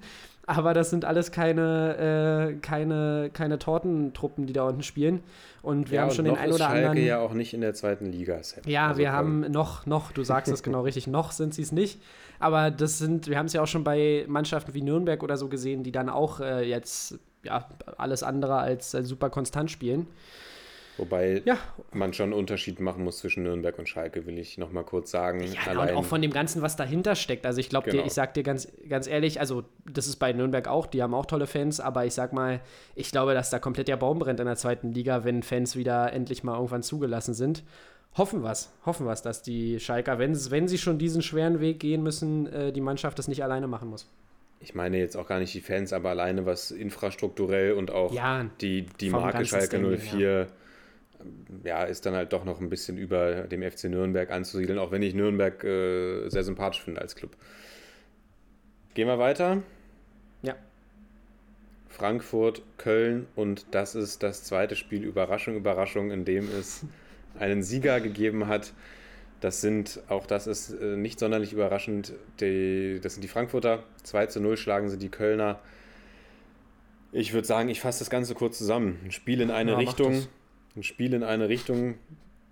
Köl äh, Timo Horn hält Köln noch etwas im Rennen und dann, wer soll es anders sein als André Silva, der dann die Frankfurter natürlich erlöst. Ndika macht dann den Deckel drauf mit dem 2 zu 0 und die Frankfurter holen jetzt 25 Punkte aus ihren letzten neun Partien. Das ist unglaublich, was die abbrennen, können wir nur immer mal wieder sagen. Absolut, äh, absolut verdienter Sieg Köln mit ja eigentlich überhaupt keinen, keinen Chancen, keine Impulse wirklich nach vorne. Mm. Und jetzt steht für die Frankfurter das Spiel der Spiele an am Wochenende. 15:30 gegen die Bayern. Das wird lecker. Das schmeckt. Also ich wollte sowieso gerade schon anmerken, es schmeckt sowieso, wie die Frankfurter spielen. Kostic, ich kann es äh, nur immer wieder sagen, ich glaube, der ist in Zaubertrank gefallen jetzt. Da sitzt gefühlt jede Flanke. er schlägt natürlich auch viele, aber Silva hatte ja einige Kopfballchancen auch, äh, die er schon machen kann. Silva trifft dann auch wieder. Also ich sag mal, ich freue mich sehr für die Frankfurter. Ich freue mich tatsächlich sehr. Ähm, ja, und ich glaube, gegen die Bayern, es kann immer noch was gehen. Jetzt kommt so ein bisschen die Bewährungsprobe. Man muss sagen, man hatte auch Gegner, die schlagbar waren immer wieder in den letzten Wochen. Jetzt geht es gegen ein richtiges Schwergewicht. Aber ja, Bewährungsprobe. Nach diesem Spiel sind wir schlauer und wissen, ob die äh, Frankfurter jetzt äh, Europa, also die Champions League, sogar komplett in den Fokus nehmen oder ob, äh, ob sie äh, ja vielleicht nochmal so ein bisschen die Flügel gestutzt bekommen. Aber ich glaube, da, da geht was. Was. Was denkst du für die Frankfurter gegen Bayern? Das ist doch mal unser ein Spiel für unser Tippspiel, oder? Ja. Ach so, im Übrigen habe ich äh, richtig getippt, dass die Unioner unentschieden spielen, wollte ich nur sagen. Du hast ja auf Schalke gesetzt, aber gut, äh, wir wissen du, ja alle, hast dass... Du wirklich, hast du wirklich unentschieden getippt, ja? Ich, ich erinnere mich schon gar Ja, nicht ich, mehr. ich hatte tatsächlich. ich hatte 1-1 gesagt, wenn ich mich äh, nicht irre. Aber lass uns jetzt erstmal Bayern gegen Frankfurt äh, tippen. Was da sagst höre du? ich denn? auch noch mal nach. Das, Was sagst du denn? ich sag 4-1 Bayern. Eieieiei. Gut, warte mal, ich muss mal kurz überlegen. Also ich muss ein Silvertor mit reinrechnen. Bayern ist ein bisschen angeschlagen, Verletzung. Ach, weißt was? Ich sag mal 2-2, ganz optimistisch. 2-2, okay. Ich sag 2-2. Ich hoffe, du hast es mit, mitnotiert. Ja, und dann äh, können wir, glaube ich, auch gleich einen Haken eigentlich dran machen. Die Kölner, boah, ja, die Kölner haben, machen aktuell ihren Job. Ähm, wenn sie auf dem Level weiterspielen, äh, bleiben sie zwar weiter in einem Abstiegskampf, aber sind auf jeden Fall nicht chancenlos. Aber das war am Wochenende natürlich überhaupt nicht viel. Aber wir alle Ja. kennen die Kölner. Ich sag's Aber- immer wieder, die zaubern dann wieder irgendwo drei Punkte her, weil äh, Marius Wolf plötzlich wieder einen guten Tag erwischt. Oder äh, Rex, Rex Bejai. Wie hat Lothar Matthäus letztens gesagt, das hätten wir eigentlich nominieren müssen. Hast du es gesehen? Nee, Ist leider der da nicht. schon wieder Erst hat er ihn Axel genannt und dann Rex oder irgendwie so. Also wirklich ey, so feierlich. Äh, Rex Bejai oder, oder Rex Bejai. Ähm, aber ich glaube, bei uns geht es ein bisschen mehr in die richtige Richtung. Ähm, ja, also ich glaube weiterhin, dass die Kölner irgendwie drin bleiben. Ich habe da irgendwie nicht im Gefühl, dass die reinrutschen. Punkt. Ja, aber die Kölner, genau, haben zwei Spiele jetzt in Folge, hatten sie gewonnen, die wichtig waren. Jetzt haben sie gegen das Team der Stunde eigentlich gespielt. Darf man verlieren, darf man da kann man verlieren. verlieren. Mund Weißgistol abputzen, auch. Mund abputzen, weiter geht's. Und ich würde sagen, weiter geht's auch für uns. Komplett. Genau. Und zwar zum VfL gegen äh, Gladbach und äh, VfL Wolfsburg 0 zu 0. Zahnlose Wölfe dieses Wochenende. Äh, nein, die Wölfe waren, waren wieder solide und man muss den Wölfen ja zugutehalten, dass sie irgendwie so ein bisschen unbeatable wirken. Äh, die sind wirklich eine gefestigte Truppe, wir haben es gesagt. Und äh, Gladbach eigentlich kann man sagen, mit der vollen Kapelle mal wieder am Start. Außer Tyram, der eine Knieverletzung kurz vor Anpfiff irgendwie plötzlich hatte. Aber ja, muss man sagen, äh, Wolfsburg hat äh, beim Säbelkreuzen äh, gut pariert und äh, hält Gladbach hinter sich und kann jetzt äh, mit gutem Blick in die kommenden Wochen gehen. So, ja, Kuhn. Castells hat jetzt auch ewig schon kein Gegentor mehr kassiert. Müssten wir mal nachschauen, aber der ist auf dem Weg in Richtung, in Richtung Ja, Timo Hildebrand-Rekord. Also nicht ganz, aber ich glaube schon. Zweitbeste ich, Defensive. Das ich glaube schon, Auch, äh, ja, und ähm, glaube ich, die zweitmeisten weißen Westen. Peter Gulaschi hat noch mehr, genau. Kuhn Castells hat neun, Gulaschi hat zehn Mal die Null gehalten. Da Ja. werden wir uns mal nochmal informieren. Ich glaube, Kuhn Castells ist da schon auf dem Weg in Richtung Top 10 der Torlos-Serien oder Gegentorlos-Serien da müssen wir nochmal reingucken. zu Ja. steuern. Da gucken wir nochmal rein. Sonst noch personell, Maximilian Arnold hat verlängert bis 2026. Lebenslanger das ist Wolf. auch ein Statement. Lebenslanger Wolf, Leitwolf, kann man, kann man sagen. Und sonst zum Spiel die Wölfe mit den besseren Chancen. Auf jeden Fall. Sommer hat äh, in mehreren Szenen gut gehalten.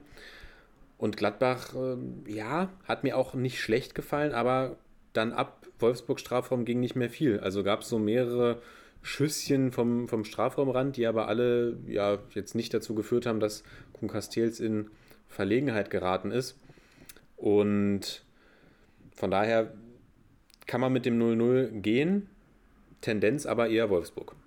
Ja, und äh, die Wölfe, die haben es ja, äh, da kann ich mich wieder mal nur anschließen, mein Lieber.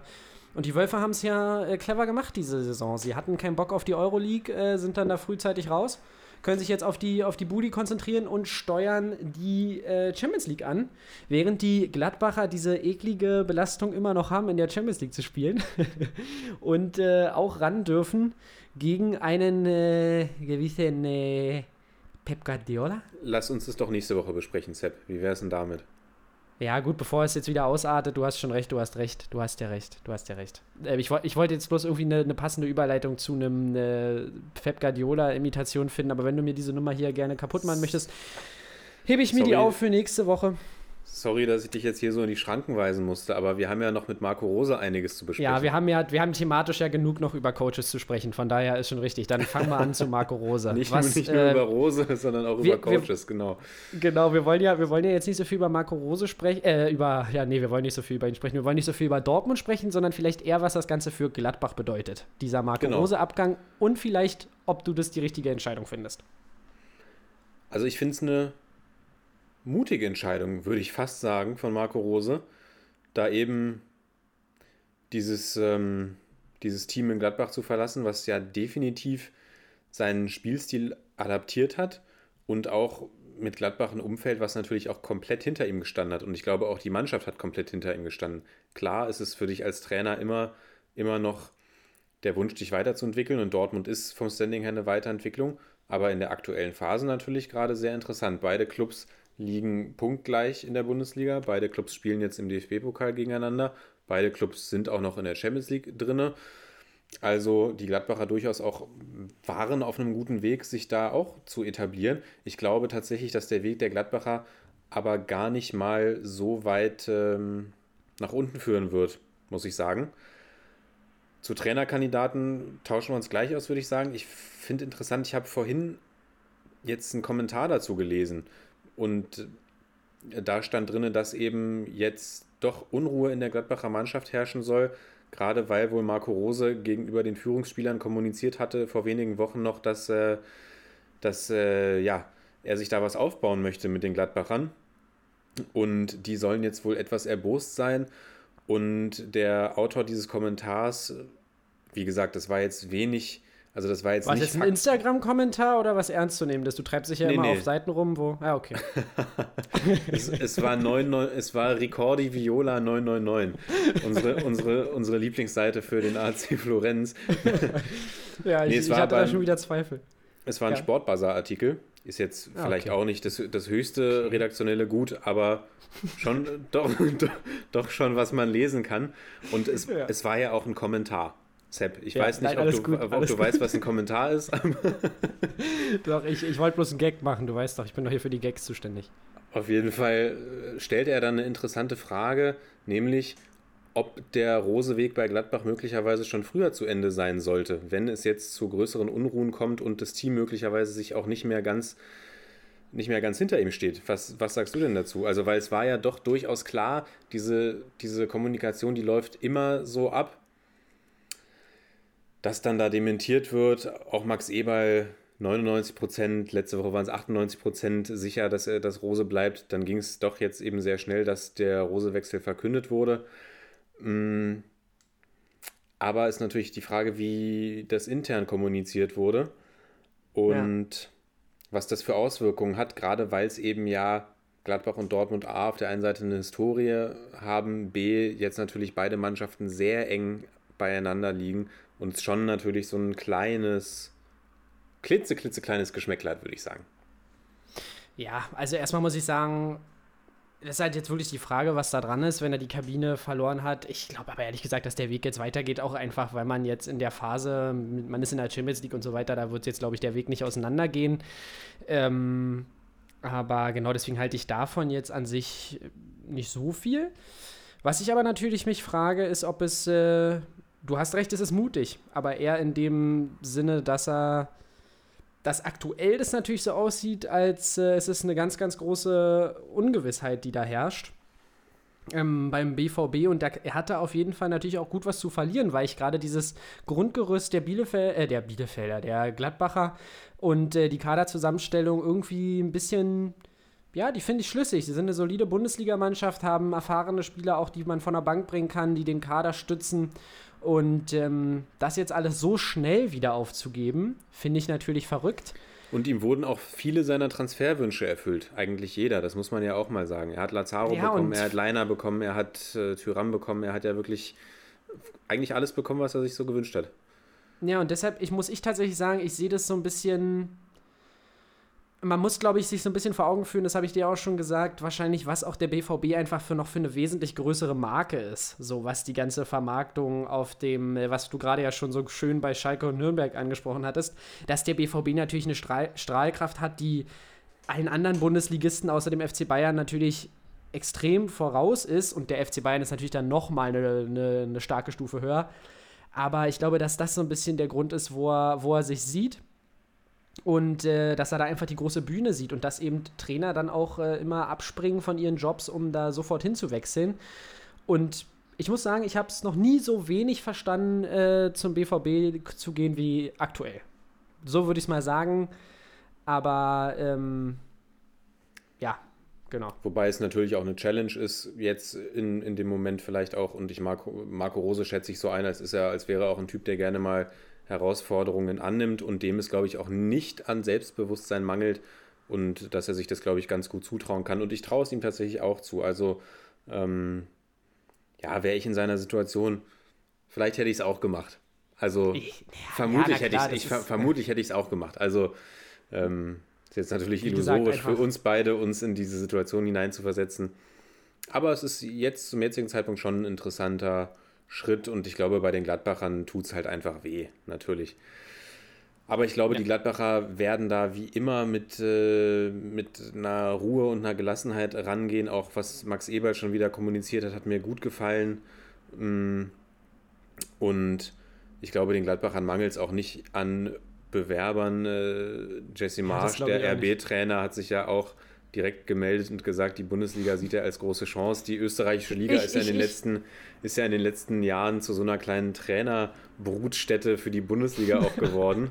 Oder allgemein auch spielertechnisch äh, gibt es da ja den einen oder anderen, der den Weg geht. Und tatsächlich glaube ich, auch Florian Kofeld wird ja immer wieder genannt in, in Verbindung mit Gladbach.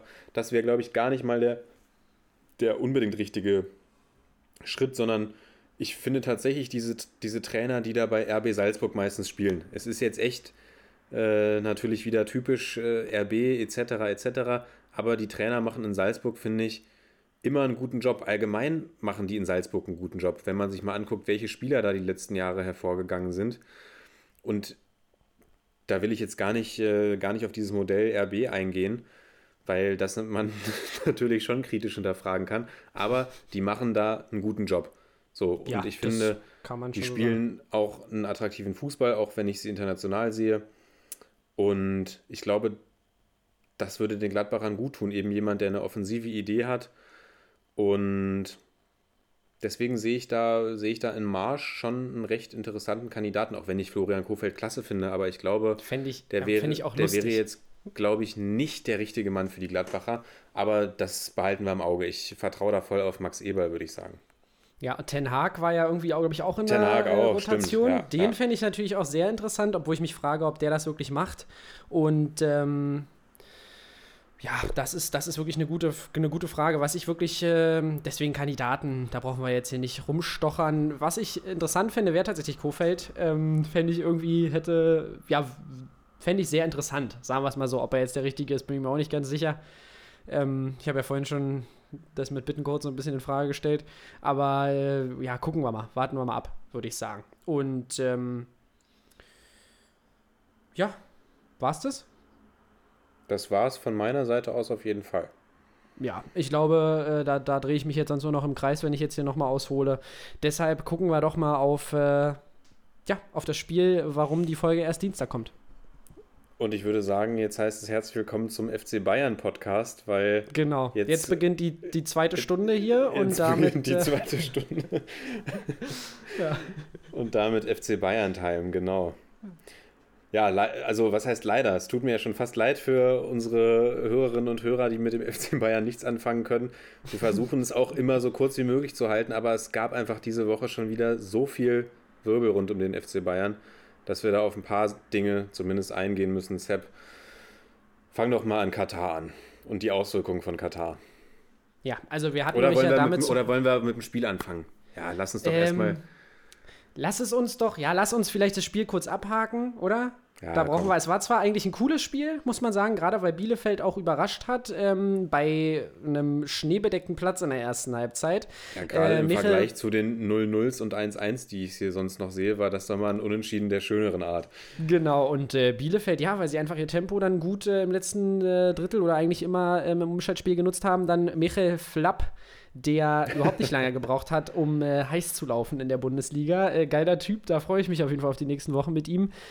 Ähm, ja, gingen sie in Führung, dann ganz überraschend waren sie auch noch das äh, 2 zu 0 und äh, ja, dann ging es so ein bisschen hin und her. Am Ende brauchen wir euch jetzt hier nicht breit treten, geht das ganze Ding 3 zu 3 aus und ich glaube, den Bayern hängt noch so ein bisschen äh, eben der besagte Weltpokal und die Reisestrapazen in den, äh, in den Beinen. Man muss natürlich sagen, ich sehe hier gerade Arminia Bielefeld drei Schüsse aufs Tor. Ich würde mal sagen, die haben sie verdammt gut genutzt.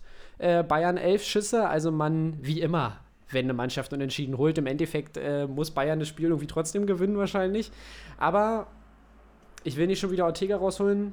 Man hat hinten das äh, dann irgendwie geschafft äh, zu retten und ja, verdienter Punkt für die Bielefelder. Ja, die Bielefelder alle Chancen genutzt, kann man so sagen, und vor allem auch ausgenutzt die Defensivschwäche der Bayern, weil da hat Flick ja umgestellt. Sah auf rechts, für mich ein Totalausfall, Ja, muss ich sagen. Ja, ich wollte gerade wollt schon sagen, wollte ihn kurz reingerätschen, war ich auch überhaupt nicht von überzeugt von, von ihm, immer noch nicht. Auch Süle ganz schwach, wie ich fand. Die linke Seite mit Hernandez und Davies. Also Hernandez etwas besser als Süle. Davies sehr stark, finde ich. Viele Impulse nach vorne, hat ja auch das 3 zu 3 erzielt.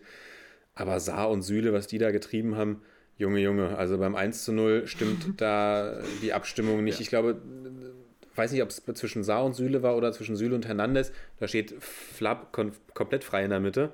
Und auch bei der Ecke Süle und Alaba sind es, glaube ich, die da auch ähm, ja, sich, nicht, sich nicht einig sind oder ähm, Pieper dann eben aus den Augen lassen. Und beim 3 zu 1, Ja, wie lässt sich bitte Saar da von Vogelsammer abkochen? Also meine Güte. ja gut, Vogelsammer Das- ist aber auch ein stabiler Spieler, also. Vogelsammer ist gehobene Bundesliga-Klasse. Und dann auch, auch Alaba im Mittelfeld fand ich nicht so stark, aber auf Alaba würde ich sagen, gehen wir auch gleich nochmal ein. Genau, Der darf ich Schnee- noch mal kurz reingrätschen? Ja, ja, komm. Ich wollte sagen, welches Tor war das, wo sie, die, wo sie das Sternbild gebildet haben mit ihrer letzten Reihe? Da war doch eine Aktion, wo irgendwie das erste aussah kurz wie Abseits. Ich weiß gar nicht, welches Tor das war. Ich glaube, das könnte das erste sein. Alle völlig im Zickzack gar nicht. gestanden haben und äh, aber irgendjemand ganz hinten nur das Abseits aufgehoben hat, fand ich auch ganz stark. Aber äh, egal, du darfst weitermachen. Wobei, nee, dann war es vielleicht das dritte. Naja, vielleicht, vielleicht findest du es ja noch. Das Sternbild. Hast ja schön gesagt. Sternbilder gucken mit der Defensive des FC Bayern München. Genau, nachstellen. Ich sehe da den großen Wagen. und, und Flick von außen, du, du, du, du, du musst noch ein Stück nach links, ein Stück nach links noch. genau. Mm.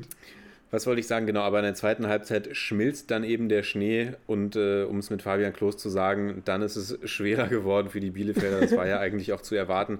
Aber stark, dass sie da eben dann das 3-3 noch äh, holen, weil die Bayern hatten nach dem 3-3 noch 20 Minuten Zeit, auch das 4-3 noch zu erzielen.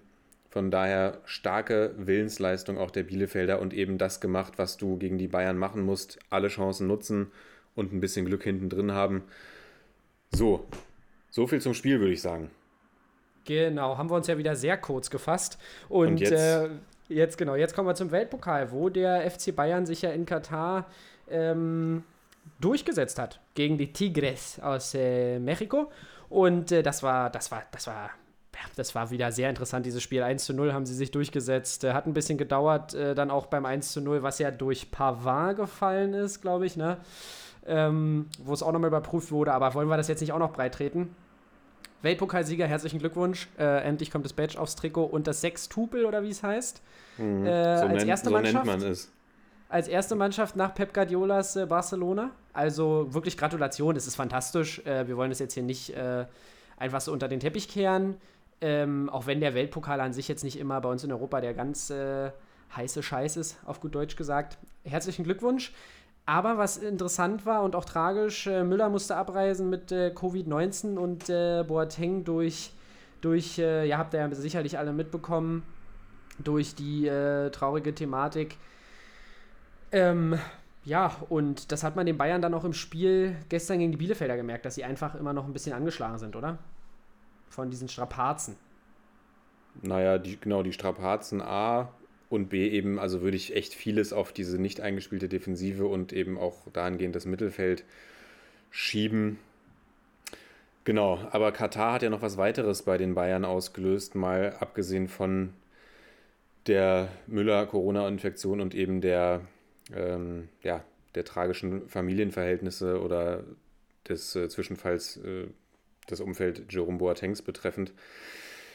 Nämlich die Diskussion Flick versus Lauterbach.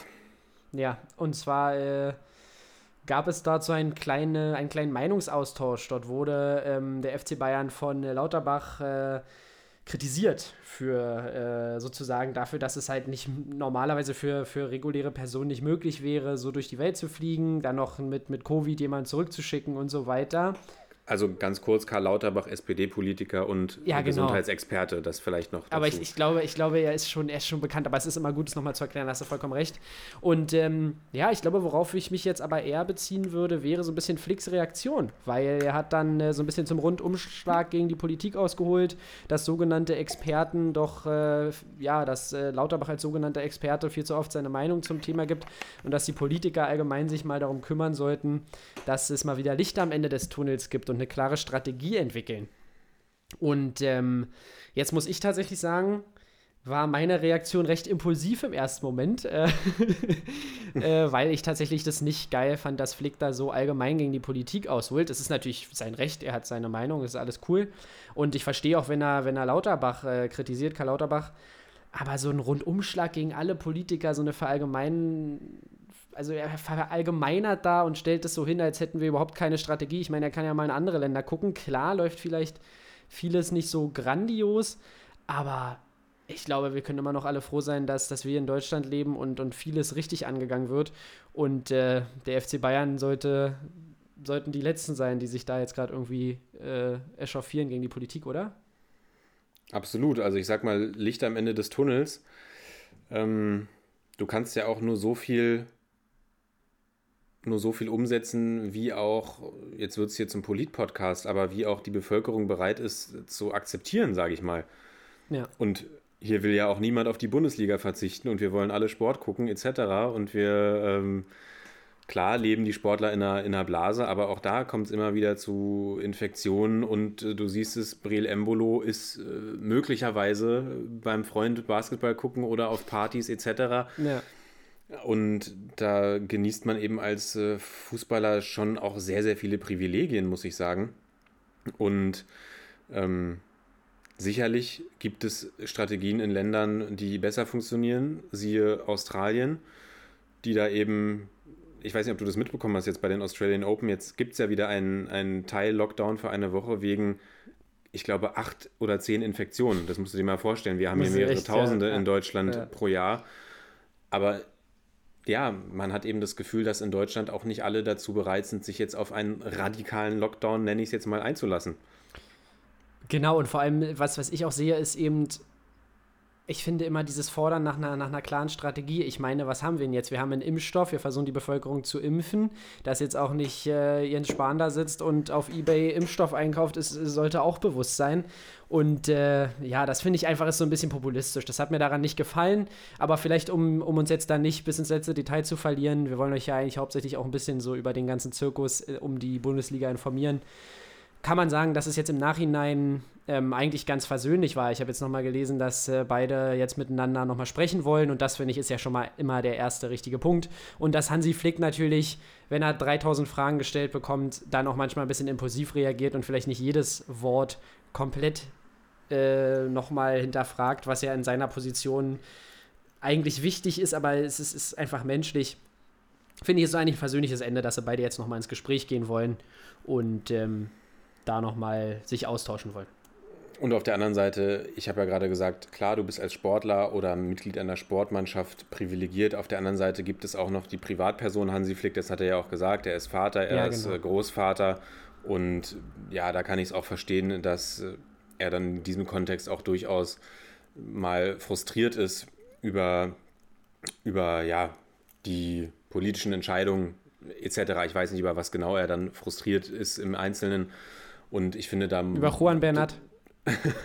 ich finde, das muss man dann eben auch äh, in der, in der Berichterstattung differenzieren, dass, ähm, dass Hansi Flick zwar klar Trainer der größten Sportmannschaft in Deutschland ist und viele Privilegien genießt, aber er gleichzeitig eben auch eine Privatperson ist, die ähm, auch das Recht hat, äh, ihre Meinung zu äußern. Und wenn man dann darüber in Diskurs kommt, ist es ja auch vollkommen in Ordnung. Und ja, genau, wer weiß, vielleicht tauschen Flick und äh, Hansi Flick und äh, Karl Lauterbach sich ja auch nochmal aus und es entsteht was daraus, wie auch immer. Auf jeden Fall äh, gab es da einen kleinen Wirbel um die Bayern. Genau. Da ist Genau, er ja aber auch ich- nicht der Erste. Auch Aki Watzke hat ja schon, war ja auch schon in einer kleinen Auseinandersetzung mit, mit äh, Karl Lauterbach. Ja, und ich überlege gerade, ist Karl Lauterbach, ich meine, man muss ja sagen, er taucht ja wirklich häufig auf. Und ist er nicht auch Dortmund-Fan, Karl Lauterbach?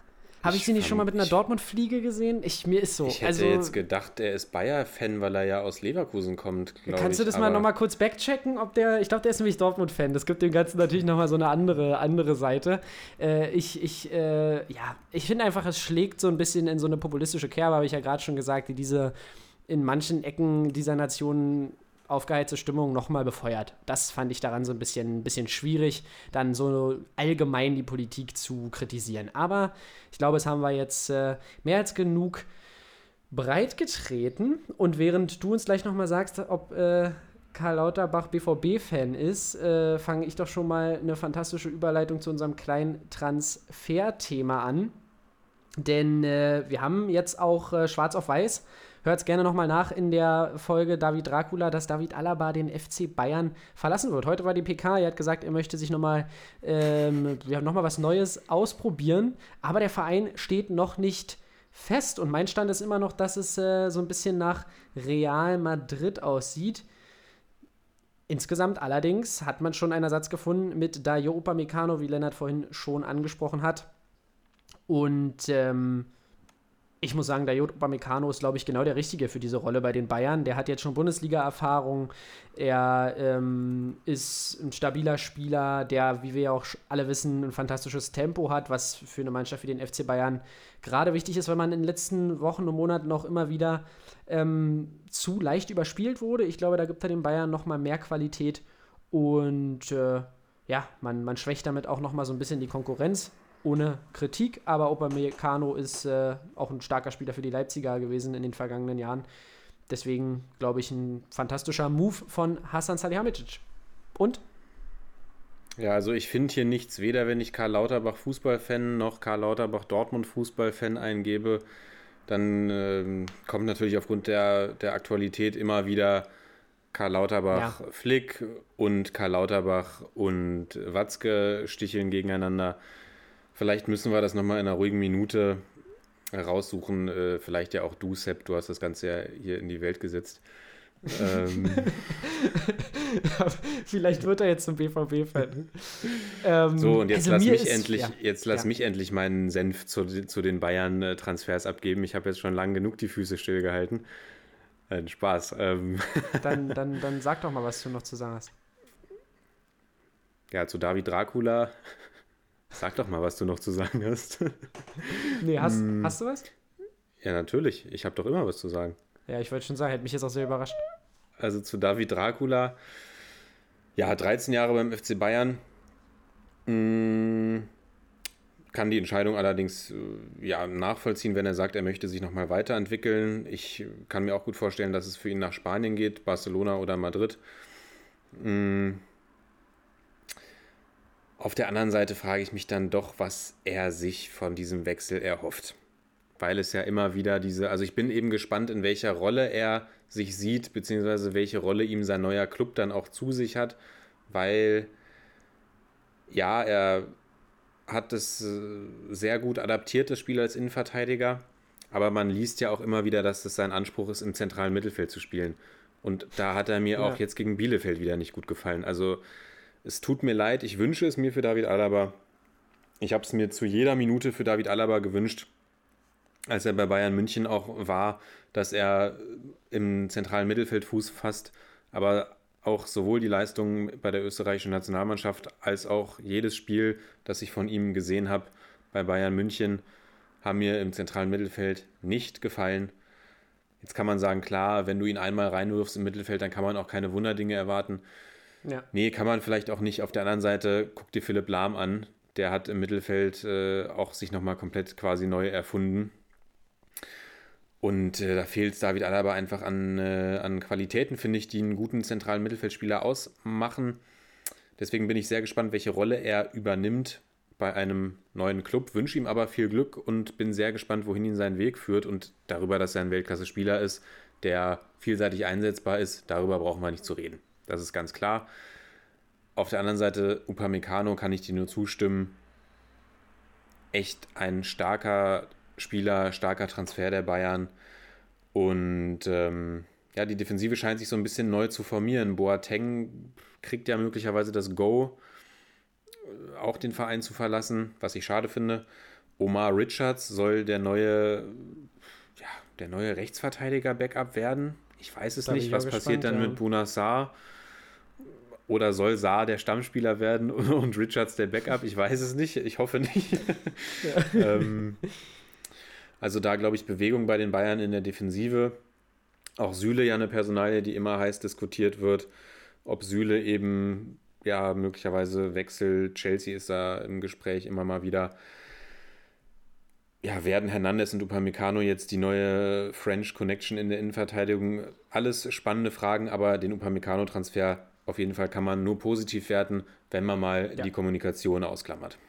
Ja, genau. Das ist so ein bisschen die Sache, dass immer alles irgendwie gefühlt erstmal von den Bayern kommen muss, während die anderen irgendwie gerade spielen oder vor irgendwelchen wichtigen Spielen der Konkurrenz. Hat man manchmal so ein bisschen das Gefühl, oder? Aber ähm, nichtsdestotrotz, ich glaube, Upamecano ist wieder so ein klassischer Bayern-Transfer, der, der fu- funktionieren wird und der sich auch beim FC Bayern nochmal weiterentwickeln wird und den nächsten Schritt gehen wird, wie man immer so schön sagt. Ja, so viel dazu. Schön. So viel dazu. Dann kommen wir zu unseren Kategorien. Machen wir so. Genau, und dann äh, zum Man of the Match Day. Und ich könnte jetzt hier viel rumfaseln und mache ich auch. Denn, denn es war wirklich schwierig, einen zu finden, oder? Wir haben äh, wenig Mannschaften gesehen, die gewonnen haben. Und deshalb werde ich mich heute für einen Spieler entscheiden, der ähm, ja nur unentschieden gespielt hat. Und ah, es ist ganz schwer. Ich mache jetzt einfach Impulsentscheidungen und gehe mit. Na, ich gehe mit Michael Flapp. Ich feiere den Typen. Ich feiere den Typen einfach, weil äh, ich finde, ich weiß nicht, ob er, ob er, äh, ich finde ich find ihn einfach sympathisch. Ich finde ihn einfach sympathisch. Er hat auch äh, gleich getroffen mit seinem ersten Spiel und äh, ich finde, man muss auch mal was wagen, ja. Wir müssen ja auch so ein bisschen gucken auf die Reichweite, dass wenn einer sich unseren Post anguckt und sieht, Alter, was, Michael Flapp, ähm, ja, und meine, meine fachmännische äh, Begründung ist, dass ich ihn sympathisch finde. Nein, und auch einfach, weil Bielefeld äh, eine fantastische Leistung in die Bayern gezeigt hat. Ich meine, klar waren die Bayern defensiv schwach, aber ähm, nach München zu fahren und da äh, drei Tore zu machen, auch wenn es am Ende dann fürs, für einen glücklichen Sieg nicht gereicht hat, äh, finde ich schon eine schöne Leistung.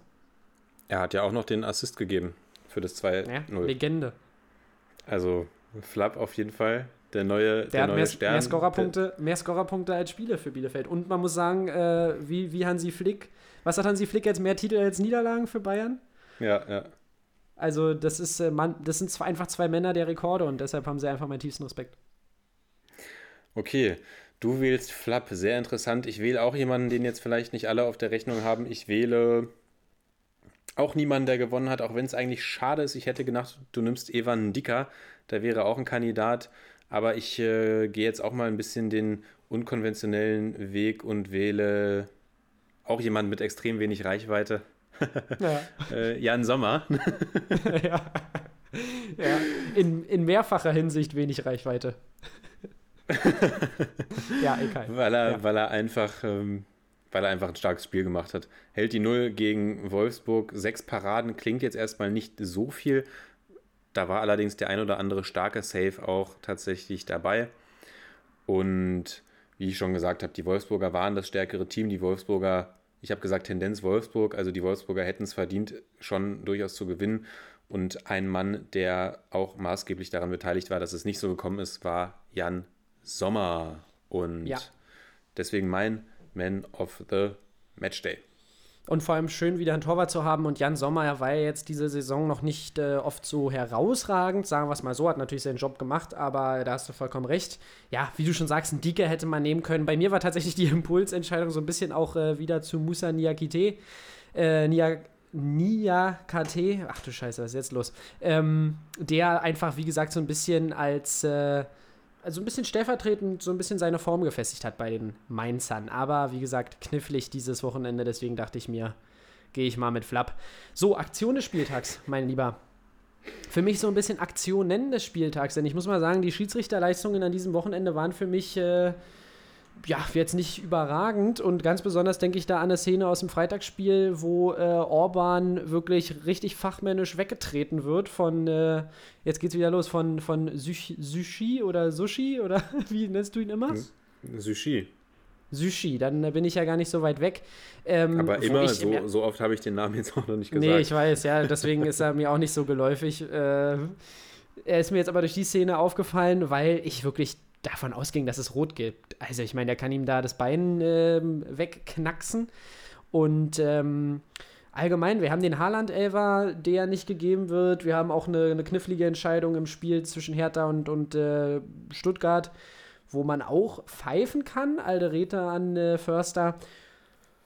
Stamboli hält Hübner auch im, im Strafraum, obwohl ich da jetzt nicht wieder nur durch die Unioner-Brille gucken möchte. Da gab es auch die eine oder andere knifflige Entscheidung mit, mit Harit. Also ich weiß nicht, so ganz, äh, so ganz happy war ich da mit der einen oder anderen Entscheidung nicht am Wochenende, aber Sushi mit seiner rüden Aktion war für mich die Aktion des Wochenendes, dass er dafür draufbleiben durfte. Das ist ja jetzt hier eine gewaltverherrlichende Aktion von dir, Sepp. Das ist ja eher eine Naja, Nicht-Aktion des Spieltages. Ja, naja, ich meine eben, dass, dass das war so ein bisschen mein Moment, wo ich mir dachte, wow, ja, ja. Ist okay. Ähnlich wie als ich das erste Mal Michi Flapp gesehen habe. Da dachte ich mir auch, wow, das ist mein Mann. Mm, kennst du eigentlich das Spiel?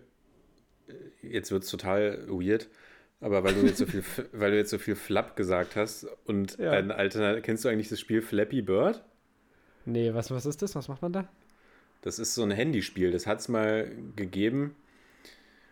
Ja, leider hören hier meine, äh, meine Freunde Tom und Semyon nicht zu, weil die nicht Fußball interessiert sind. Aber mit denen habe ich das äh, zu Schulzeiten immer extrem viel gespielt. Das war so ein Spiel, da musstest du so einen Vogel durch so Röhren durchsteuern. Die sahen Ah, aus doch, wie diese Röhren ich. von Mario und du Ja, hast ja, eben ja, doch, durch, ich, durch. Tippen auf den Bildschirm ist der Vogel höher gestiegen.